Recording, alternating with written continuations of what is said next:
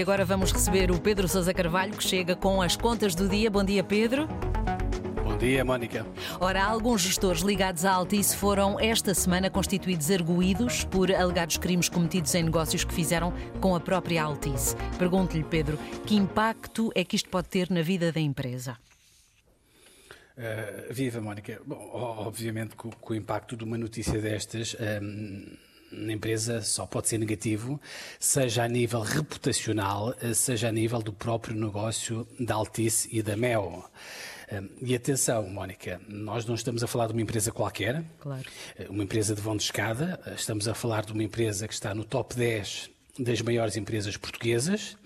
E também é preciso lembrar que a Altice tem perto de 20 mil trabalhadores em Portugal, uhum. dos quais mais de 6 mil estão afetos à MEL. A MEL é a operadora de telecomunicações Sim. propriamente dita.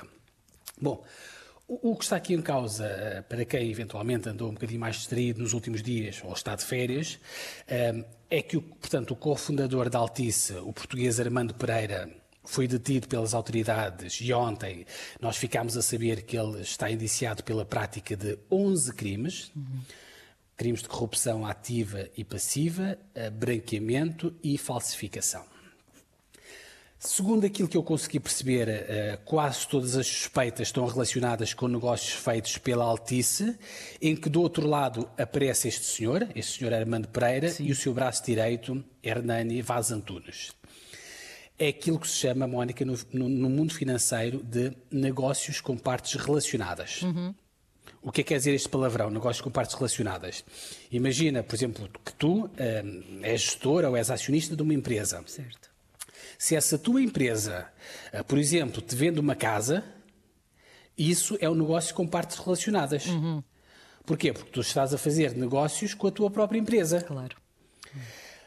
O negócio com partes relacionadas, uh, portanto, por si só não é crime, apesar de poder ser às vezes eticamente reprovável, uh, passa a ser crime quando tu vendes a tal casa a um preço de amigo, portanto, abaixo do preço de mercado, porque aí obviamente estás a prejudicar a tua própria empresa, certo.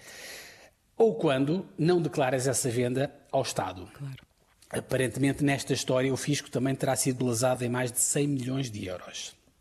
Bom, o mais dramático nesta história é que, um, ehm, para quem tem alguma memória, é que isto não é a primeira vez que acontece. Uhum. Antes da Altice ter comprado o negócio da antiga Portugal Telecom em 2015, a própria Portugal Telecom esteve envolvida em alguns escândalos, precisamente por causa desta coisa de negócios com partes relacionadas. Uhum. Muitos ainda se lembrarão, Mónica, quando a Portugal Telecom, a PT, investiu em fundos de ongoing ou em papel comercial do Banco Espírito Santo. Eram negócios com partes relacionadas, porque quer a ongoing, quer o Banco Espírito Santo eram acionistas da própria PT. Sim. Pronto. Aliás, foi isso que provocou, se bem te lembras, o colapso do Grupo Portugal Telecom na altura, e foi precisamente isso que depois acabou por levar em 2015 que a Altice viesse a comprar o negócio da empresa que a PT tinha em Portugal. E agora, oito anos depois, aparentemente a história uh, está-se a repetir. Uh, enfim, sobre o impacto que isto tem na empresa, perguntavas no início, Mónica. Obviamente que o primeiro impacto é sobretudo o impacto reputacional, claro. de, de, de, dano de marca, não é? Uh, se tu sabes que o responsável, ou o acionista, ou alguém muito importante ligado à empresa está a ser investigado por corrupção, Bom, é normal que sejas um bocadinho mais cauteloso a fazer negócio ou a comprar produtos dessa empresa. É normal. As, eh, a própria empresa e os trabalhadores não têm culpa, mas é muito provável que, que possam sofrer com esta situação. Uhum. Além do impacto, deste impacto, portanto, reputacional, também há aqui um impacto material relevante. Eh, eu recordo que ainda ontem o Jornal de Negócios noticiava que a dívida da Altice Internacional, portanto, a Altice Internacional é a empresa chapéu do grupo, já desvalorizou cerca de 15% desde que rebentou este escândalo. Pois, pois.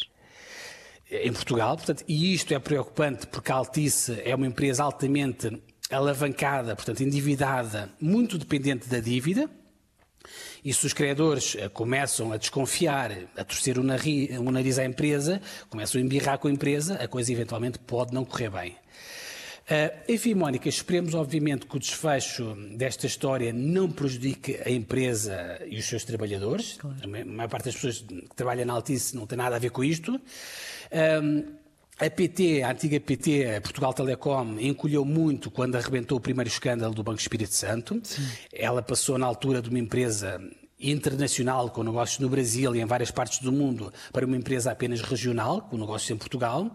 E o que eu espero, sinceramente, é que este novo escândalo, com, que envolve altos quadros da Altice, eh, não venha também, obviamente, fazer perigar a vida da, da, da, da Altice Portugal e da Mel. Enfim, Mónica, fica o desejo mais do que, do que a certeza uhum. e veremos um, eh, como é que a Altice e a Mel vão conseguir sobreviver a tudo isto. É importante, por um lado, que os eventuais culpados sejam punidos, eh, mas também é importante para a economia portuguesa que, que, que, que a empresa consiga dar a volta claro. por cima.